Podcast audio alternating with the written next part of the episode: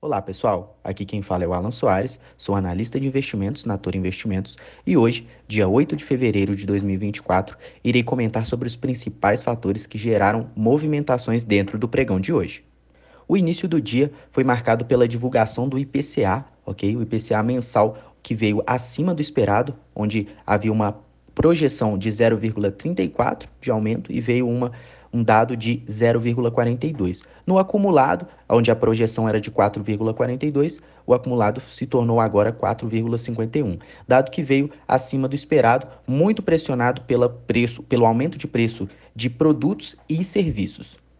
Um segundo dado divulgado também na manhã de hoje, só que dessa vez lá nos Estados Unidos, foram os pedidos contínuos de seguro-desemprego. O dado uh, que veio uh, melhor do que o esperado, ok? O esperado era um dado de 1,878 milhões e veio um dado menor de 1,871 milhões. Uh, um dado que veio abaixo do esperado, né? Então, os pedidos de subsídio de desemprego lá nos Estados Unidos estão passando por uma diminuição, de acordo com o dado divulgado na data de hoje. Observando o mercado brasileiro, nós temos aí contrato futuro de Ibovespa com uma queda bem acentuada nesse exato momento, com uma queda de 1,20%, sendo cotado nesse exato momento a 128.470 pontos, ok? Também o contrato futuro de dólar teve uma alta bem, bem tímida, na minha opinião, uh, com uma alta de 0,52 nesse exato momento, sendo cotado aos 5.004 pontos, ok? O dólar que pelo menos no início do pregão contrato futuro, uh, teve uma movimentação muito uh, tímida, não, não fez grandes movimentações. Já o índice também se tornou um pouco lateral pela manhã e logo no, no fim da manhã ele começou uma movimentação muito forte de baixa. O dólar também uh, iniciou uma movimentação de alta, porém não subiu tão, não teve um movimento tão acentuado, assim como foi o movimento de índice futuro. O Ibovespa, nesse exato momento, sendo cotado aos 128.360 pontos, uh, tem aí as suas maiores altas, os destaques de alta no dia de hoje. Pets com 4,62% de alta, CSN Mineração com 2,45% de alta e TIM com 1,32% de alta.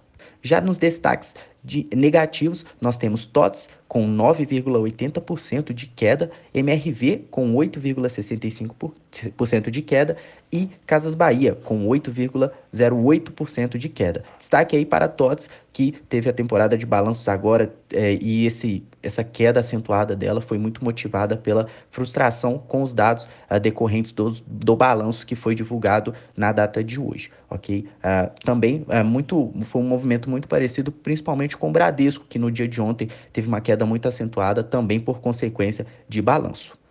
Observando as curvas de juros aqui no Brasil, nós temos DIF 26 com um aumento de 1,09, a DIF 27 1,07 também de alta.